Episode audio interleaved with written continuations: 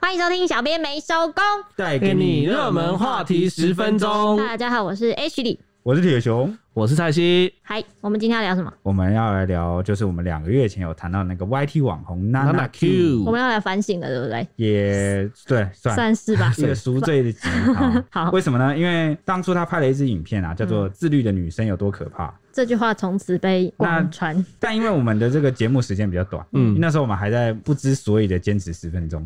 莫名其妙没必要嘛，对你很长一烦点欸大家听了也比较爽啊。我们在对不自对，律，你懂不懂啊？我们不需要自律，哦对好我们要放自律飞自我。只带给大家不满足的感觉。懂了，对，所以我们当初就有谈到网友是如何来评论他，嗯但一直没有机会好好来梳理整件事情的脉络跟问题一点，我觉得算是比较可惜啦。好，然后，而且我们也有收到一些就是私讯或留言，然后就是觉得说我们可以补充多一点，嗯然后来平衡谈这件事。然后，当然我们今天也会除了简单回顾当初那起事件之外，我我想讨论一下那个前几集我们有讨论到那个网红自杀，嗯，嗯，所以想讨论一下网络霸凌的现象、啊，还有所谓的极简生活到底在干嘛，然后适不适用于我们身上？大家我觉得大 no，家可以讨我论一下。是不适用啦。好，那我们就来聊聊看吧。好，相信大家都知道，生活习惯对我们的影响其实非常的大。像是我的生活习惯就不太 好，所以近年来呢，出现很多养生饮食啊，或是健康习惯那种盛行。尤其是哇，你看现在打开 Uber Eat，都是吃的全。部都不是，全部都是健康便当。啊，健康餐，对健康餐什么有啊水煮的啊，什么蛋白质餐啊，或是什么低碳蔬、菜低糖饮食啊对对那种，对对对对很多真的有很。有吗？我有啊我我的都不是哎。、那是你那是因为你常常你理解你的演算法就不是长那样。 你的是不是都麦当劳啊 哦没有汉堡王那些没的有没有， 那现在大家都渐渐把焦点呢转到个人的生活和内心的世界。哎、嗯我们前几年不是还有一个什么佛系少年嘛？对啊佛，系少我女觉得都跟这个就还有那是个啊年初那个中国大陆很盛行那个躺平啊，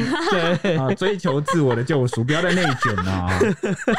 躺平，我也蛮喜欢的对。 OK，好像是除了佛系跟躺平，还有就是极简主义了啊。我觉得呢，这个说法跟名词有点太难了。其实就是近年来很夯的那句“断舍离”，哦，这样子就比较简单明了了哈，对真的就是断舍离的概念。对，就是可能哪些你不需要的，你就把它断舍离，这样子。主要目标在摆脱多余的杂物和人际关系啊，厘清自己是谁，我需要什么呢？我是谁，让人生过得更轻松，也找回真正的快。哎、我常看的美妆博客，因为我很爱美妆，哼，我的美妆部落客每一个 YouTuber 都会拍一集断舍 离，断舍离他们柜子里的所有的所唇以他们膏已经，就提早就开始练习了。因为这很需要练习，你知道，因为唇膏大部分那种 YouTuber 都是几百支、几千支的，拥有的越多，越需要断舍离，越需要极简生活的这个原则概念。对，所以就是各位听众，你们不要觉得说好像我就是有很多东西，我就反而我觉得是越富有越多东西的，反而越需要学这个技巧，而不是说我不想过那种很极简主义的生活，所以我不要去学。我觉得大家可以参考一下，嗯、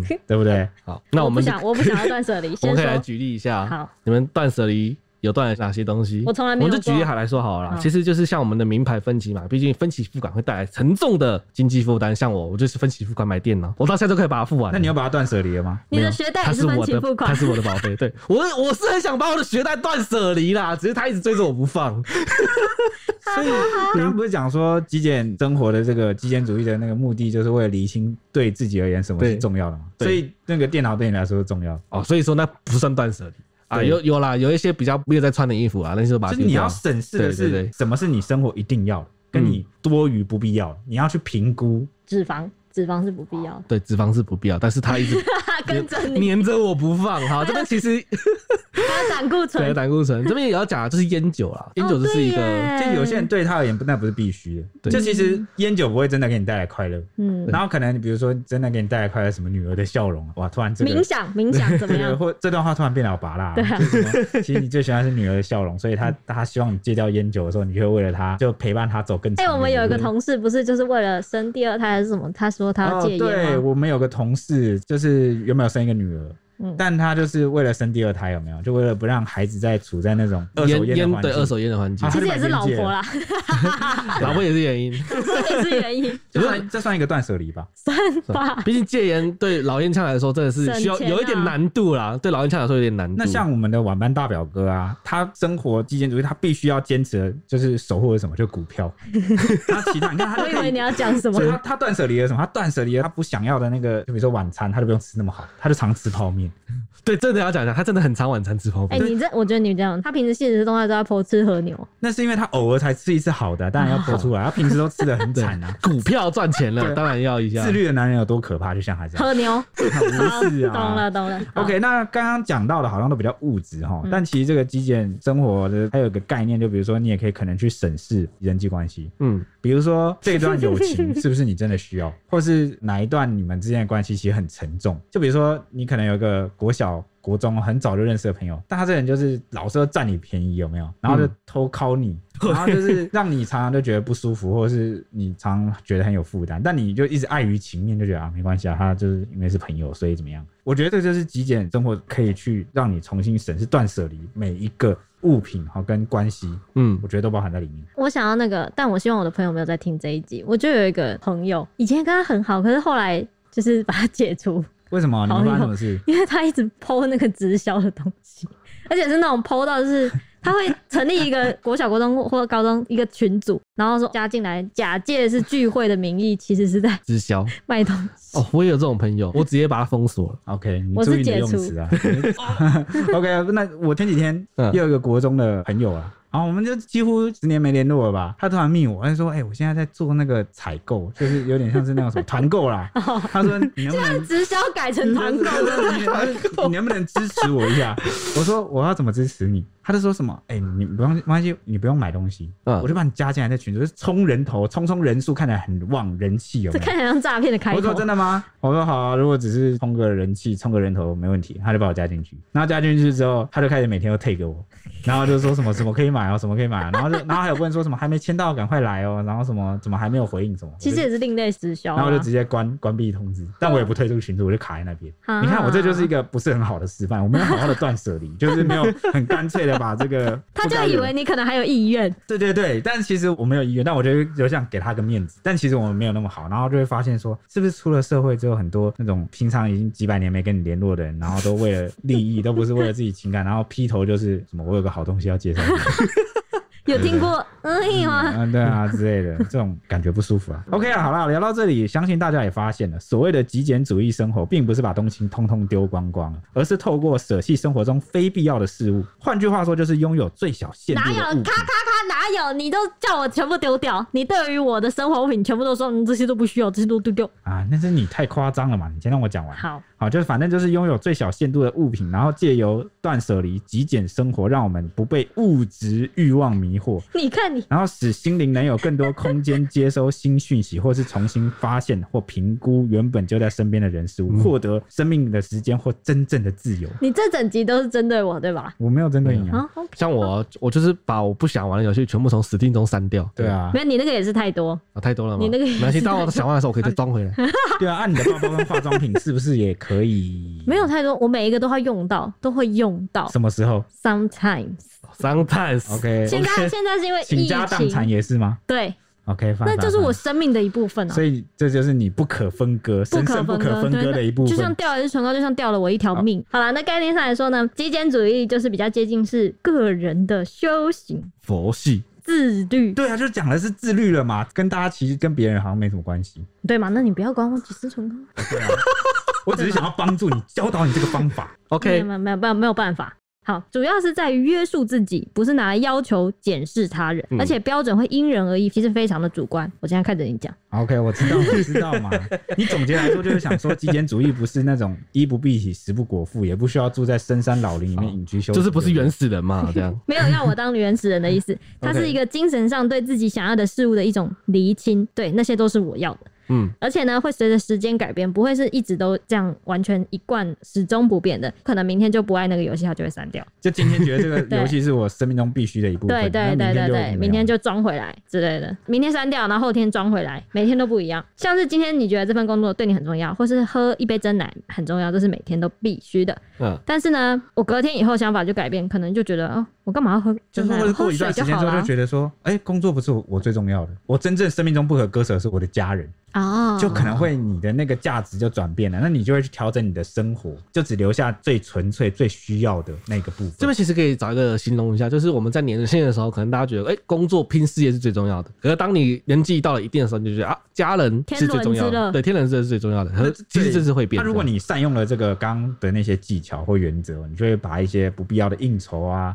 和不必要的那个同事关系啊，然后或者是不必要的怎么样的，好，都慢慢把它排除掉，然后专心拿来陪家人。哦我想到一件事情，我有可能会这样，明天就不一样的想法。就嗯那个之前有一个 YouTuber 古娃娃，他说他减肥，他的原因让我非常的感动。他说，因为他毕竟是个类似直播美食部落客，他说他其实刚好疫情嘛，然后历经疫情之后，他觉得其实他很多美食都吃过，所以他不一定还需要要求这么高的，一定要餐餐美食，所以他觉得减肥对他来说这个时间是最刚好的时间。他已经吃够多美食，他可以不用这么享受，所以他可以降低他的那个可能需求，然后做减肥，刚好就达到自己想要的目标。哦，然后我就觉得哇，好厉害，哦好厉害的想法。算是一个转变了，对对对算是一个对对不一样了。因为我常常都会希望我有这个想法，想说哦，我美食也吃够了，不要再吃，不要再吃了，但是又觉得没有，还没够。对，还没够，新的一直 哎来，你知道这个吗就是？时间还没到，对，时间还没到，对，他是认为时间到了，可是再代表你时间还没到。而且你知道他瘦几个？他瘦了好像十几公斤哎，我是一他公整斤个蛮人厉小两个 size 吧，超厉害的害，，哇，大家可以去看他的那好好羡个，慕。很厉害。好，OK，就是对于极限主义有一个比较正确的认识跟概念之后，我们就可以回头来看看当时 Nana Q 他的影片到底发生了什么事。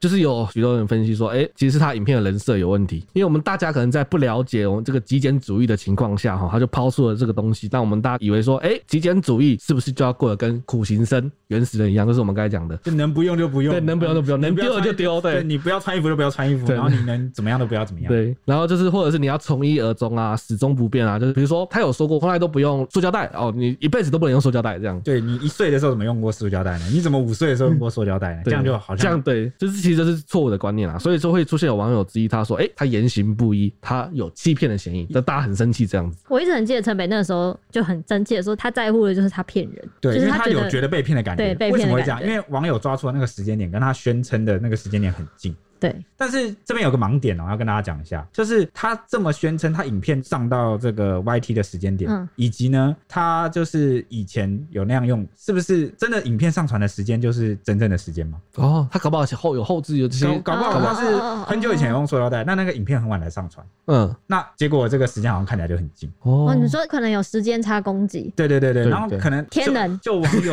哎、对，就前行公司， 他所以在网友的眼中看起来就会觉得时间点那么近，你是不是骗我？你怎么昨天说一套，今天做一套？但是我们刚刚讨论这个东西，其实有可能真的一天内就改变哦。我昨天还在喝含糖饮料，但我今天突然觉得含糖饮料已经不是我生命中最重要的，我从今天开始戒它，我再也不喝含糖饮料，嗯嗯。这也是可以的嘛。嗯，说的也是。那网友盘点出来当时的疑点大概有几个，就是像是他说不会用保养品、化妆品，但是桌上却有看到他有防晒霜啊、护手霜啊，或是他说他不喝含糖饮料，但是他有喝的，他在介绍的那个燕麦的饮料其实有含糖。然后他也有说他在家都坐地上啊，但是过去的影片也发现家里会有沙发跟啊板凳，嗯，他也说过他不吃早餐，然后十一点前睡觉，结果半夜四点再回粉丝。还有说过用清水洗澡，那个是最多人讲的。嗯，结果浴室里面有盥洗用品这样，而且还代言洗发精。我觉得这个到底 Nana Q 有没有说谎？其实我们不能替他打包票，我们不是当事人。嗯，而对且呢，还有一点很重要，他就是从事发至今啊，其实都没有出来公开的解释过这些网友哦的对质疑我没有没回有应没有过哦印象但是你如果要因为这样就完全打死，就是说他一定都全部都是谎言，我觉得好像对他来说其实不是那么公允。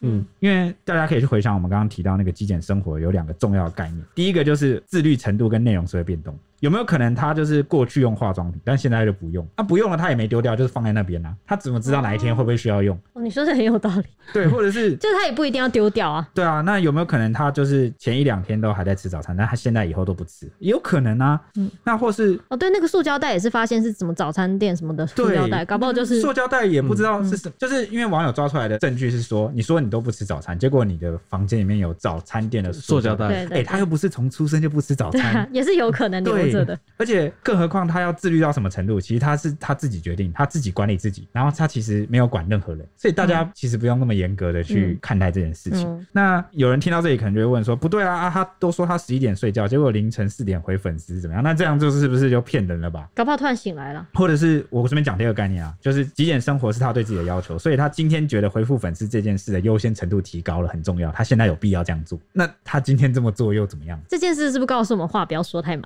对，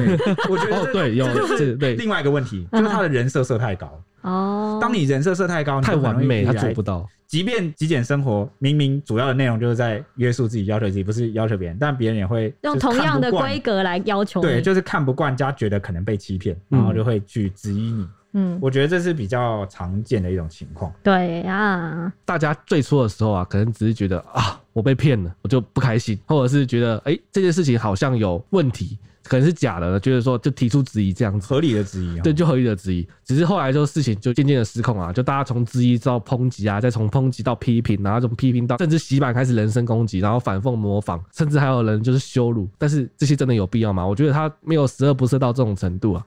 就事情是如何演变至此的，那其实有些人认为 Nana Q 对他公关危机处理不当，他不回应，然后就放着他继续延烧下去。而且他毕竟是赚钱的自媒体，他是一个网红嘛，对，他是赚钱的自媒体，所以就是你要靠网友赚钱，靠大众赚钱，你这一块就是很难避开，你必然会对受到质疑。嗯，那如果你选择不回应，你很容易就是觉得哎、诶你是不是默认不回应，是不是默认之类的公？关危机其实是不是处理不当？我觉得也不用谁说了，我觉得客观来看，真的是这处理不当。当，对，就没有看过这种网络社群是这样处理回应哎、。我觉得这有嗯点像是，就是类似，假设我今天是超商或超市或干嘛，我是卖东西给 就是消，你就是卖餐厅，你不是对卖食安，对你我食安出问题，对你就要对消费者负责。对，对，你就你就就是要出来处理讲。话，对，对你但就是哦是你你不处理，你这个客观来说，你这个就是不行的。对，嗯对，而且我觉得娜娜 Q 处理不当，不外乎有两个点。嗯嗯就，第一个点就是大家已经对极简主义就不是很了解，嗯嗯然后你这么高的人设，如果又要业配，就很容易被大家质疑。嗯，就刚刚讲人设设太他高了，他其实业配蛮多的，对。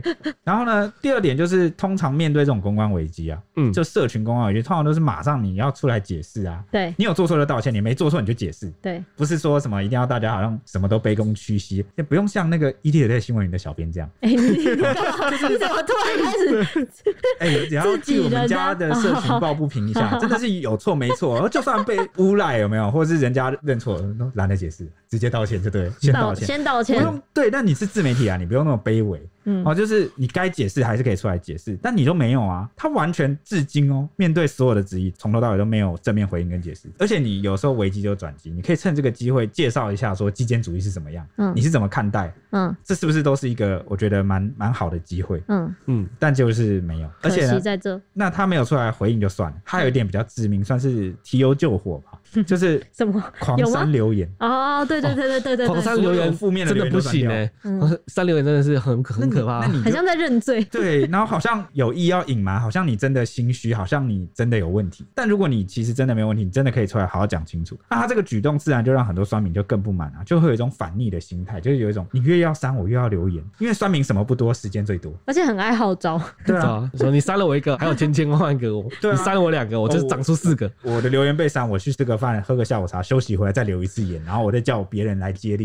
你就一 个人，只你只要两秒的时间，大概嗯对，你怎么可能删得完呢？嗯对不对？嗯，那话说回来，其实他就算他有这么多不好的地方，也他也没有真的偷走你什么，好，他可能广告啦，而但且是广告而，且就好 就算是真的在看他的，其实都是粉丝嘛，他两万人追踪嘛。嗯嗯，那对，很多人根本就是路人，平常你就不是他的受众啊，那他也没赚到你的钱，那你你跑来轰 他，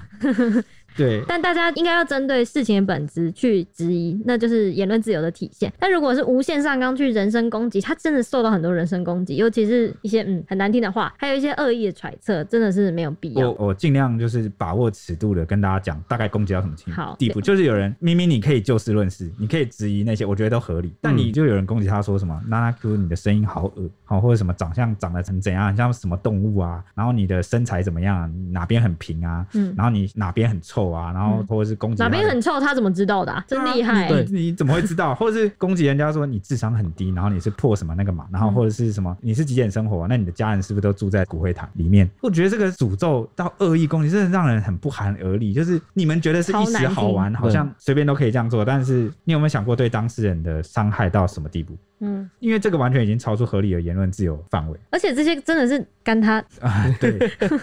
真的很想骂脏话的感觉，就是人身攻击啊。就让我想到之前那个行为艺术之母，就是在一九七四年在意大利做那个有一个行为实验，好、就是行为艺术，嗯，他就是好像我记得他在桌上摆满了各式各样的东西，哦，就是它摆满了一些有什什么么刀啊、画然刀后、什么玫瑰花，有一些武器，对有一些武器然后对对有对一些装扮装饰什么，对然后他就全裸站在那边，然后他说他好像不动两个小时、三个小时，然后他说所有路过的人都可以拿起一样东西，然后看要对他干嘛都可以，他不会制止你。它就会站着让你这样做。那起初一开始大家也不敢怎么样啊，就是只敢什么亲亲啊、摸摸、抱一下、看一下，然后就是挂一朵花这样。但到后面就大家越来越走火入魔，就开始有人拿刀，好开始有人拿开始刮他的身体。然后重点这种东西就像从众效应，就是有人做了，然后后面的人就好像这样做没有问题，不会被谴责，好像那我就能跟着做。啊嗯，那、最后有人知道，甚至很过火，啊他拿刀把他的一些部位割下来，是旁边的人真的看不下去去制止。我觉得这个就是有点像是现在网络霸凌的一种形象的体现。嗯，而且就是像我觉得近年来的网络文化都是这样，就是大家遇到一件事情，都不是先去了解事情的本质，而是大家一定都是先点开下面留言的底下的风向，看现在风向是不是站在我原本要讲的那边。啊，如果不是我原本要讲的，我就先看，诶、为什么大家在骂，然后就开始跟着骂，好像只要就是大家在骂，我就可以骂，然后有一个人骂得很凶，我就能骂得更凶。还有一个著名的那个理论啊，就是那个美国犯罪学家、社会科学家提出来叫破窗效应，我不知道你们有没有听过。有破窗小姐听过，你知道破窗效应吗？哦，就是如果假设有一栋建筑，它的一扇窗户被打破，有没有？假设它有一排窗户，啊，结果其中一面窗被打破之后，如果一直就放着不管，然后也没有去修，那过不久之后，旁边的所有窗户都会被人家打破，接连破坏，而且甚至还会出现什么乱丢垃圾啊、闯空门，甚至纵火。嗯，所以后来破窗效应就常被用来比喻说，当环境中有某种不良的现象发生后，没有马上进行改善或修复的话，这种不良的现象就会逐渐被接受，甚至扩散，然后变得很严重。这边其实要讲到，我们以前在学校的时候，我们可能会有霸凌的情况，可能大家多少都有遇到。像我，我这边就可以举例啊，其实我自己本身也有遇过这种情况，所你以你被霸凌，对我被霸凌，对，是你没错啊对我自己真的是你啊有遇到对啊。那个时候其实我不了解，可是他们为什么会弄就我？班上好像都会排挤一个人，对，虽然后来没有啦，不过起诉的时候有，就是大家说，哎、为什么他们莫名其妙欺负人？后来发还是现你其觉实 得我们在霸凌，不，不是，不是，不是，不是， 我是觉得他们太无聊了啦，啊哦他们可能需要找一些事情做，可是他们找事情做，变得大家都在找事情或做，是一开始就只有一两个人，对哦，他可能跟你接触过，他不喜欢你的某一个个性或某一个点而已。嗯，但是因为他是可能是特别有话语权，或者是影响力特别大的人，然后他就对对有点像对对对会影响力特别大带头哦，他他就跟别人说你这个人很讨厌，你比如说你哪里很怎么哎、样啊、对，都会有一个你个性带头的，对，对然后说什么哦，他个性很讨人厌呢，然后你不觉得他那个声音怎么样吗？你不觉得他那个脸怎么样吗？你不觉得他回话那样很自以为？他就开始讲这个，然后其他人明明就没有跟你相处过，然后也不了解你的为人，也不知道你心里在想什么，也不知道你是善良还是邪恶，或者是你个性怎么样，其实都没有跟你相处过。可能因为我们只是同班，他就听他这样讲，对，然后听他这样讲，然后结果就开始就是跟着一起排挤你、讨厌你，然后一开始也可能也不敢对你怎样，就可能在背后窃窃私语和嘲笑你。但当那个又有一个带头的人出来，比如说拿垃圾丢你，对你恶作剧，把你的椅子换走，把你的课本换走，有吗？凯是是西没有到到这么没严有重？没有到， 但但很多没有没有到这么严重，我是没有被遇到这么严对重我就是的啊。说，很多严就举重例的对校园霸凌都是从小一颗带头的人，对然后小动作开始做，然后重点是更可恶，就是后面的人就从众效应，你自己又没有胆，你就是没胆，就胆小的人呢。你看别人做了，好像就觉得啊，他那样做都没事，那我是不是也能跟着欺负人？而且我是会反抗 的那种，所以所以所以说所以说最后变成所以说我你霸是凌他我们是在没有我是在情况恶化之前，我自己就会反抗，那那他们对是怎样？大概怎么样？你记得吗？就言语而已。言语对言语，他们要做动作的时候，我就我就会反抗。啊、还有一种对是比较常见的，但也很难苛责他，因为那个环境里面，大家如果年纪还小的话，可能会有一些人也是那种，他虽然不会加入霸凌你或欺负你的行列，但是他会因为听了别人的话，然后也不敢帮你说话，对然后就是寒蝉或者效是应就是跟你保持距离。嗯，哎、我对我其实跟大家讲，有一个永恒不变的，就是你只要尽量尽可能哦，去努力做一个善良的人。我觉得无论风向往哪里倒，哦你都不至于。你说，即使你很讨厌或是你很反感的事情，你也是要对，你可以说你讨厌的事情，但你不要无端去攻击人。你对你可以有凭有据的谈事情，然后去学习你不知道的事，你认知哪里错了，你就去学习，就去改进，就去反省。嗯嗯我觉得这个永远都 OK 啦。好，我们讲回跟风现象，嗯就是后面有提到说，可能是有人开头霸凌，然后我们后面很多人跟风。那其实这种现象哈，在网络上其实也蛮常发生的，就是我们经常看到嘛，比如说有人在网络上爆料谁谁谁做了些什么事，然后底下不明所以的人一排就说，哦，他这样很可恶，他这样很可恶，或者是他做的事情很可恶，可是他真的做了吗？不知道，反正有人骂，我们就先跟着骂。然后出来对查证的人也蛮少的，对所以这个网络就被有一些有心的人近年来就拿来就是恶人先告状，就明明就是老公就是家暴老婆，然后他可能就是挑在老婆多可恶，所以我这样动手是可以的。然后或是什么常看到那个店家啊或或外送员啊，或者是很多行业各行各业都有哦，都是先跳出来，哦谁、还有先还有在网还有络上车破祸，文对，还有车祸纠纷也是，对也是经常看到。谁先 Po 文谁就赢这种感觉。对哎、但也可能是因为这种现象真的太多，所以大家所其以我实觉得有些网友已经开始进化，对他素质开始提升了，就是有一点媒体视图的概念哦了。我觉得前因后果呢？或对啊，或者说怎么不抛出完整的照片，怎么不抛出完整的影片，对啊或者是拔草测风向，或者是先卡哦，坐等那个对后续先发卡展，卡后续等这样两边都有说法再说。那对这也是一个慢慢有在进步，我觉得蛮不错的。嗯，那当然啦，就是我们媒体记者其实也不是说是一个不会犯错的圣人，我们也应该承担更多就是检视跟责任。但是一个大林子啊，总是有各式各样的鸟，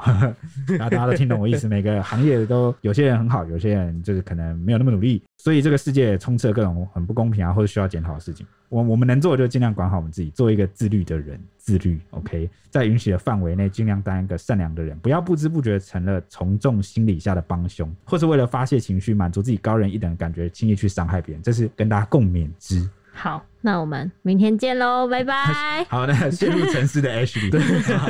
若有所思好，啊，那希望大家这一集也能让大家有一些可以反思的空或者间。有点收获这样子。对，OK，那我们明天同一时间见啊，拜拜拜。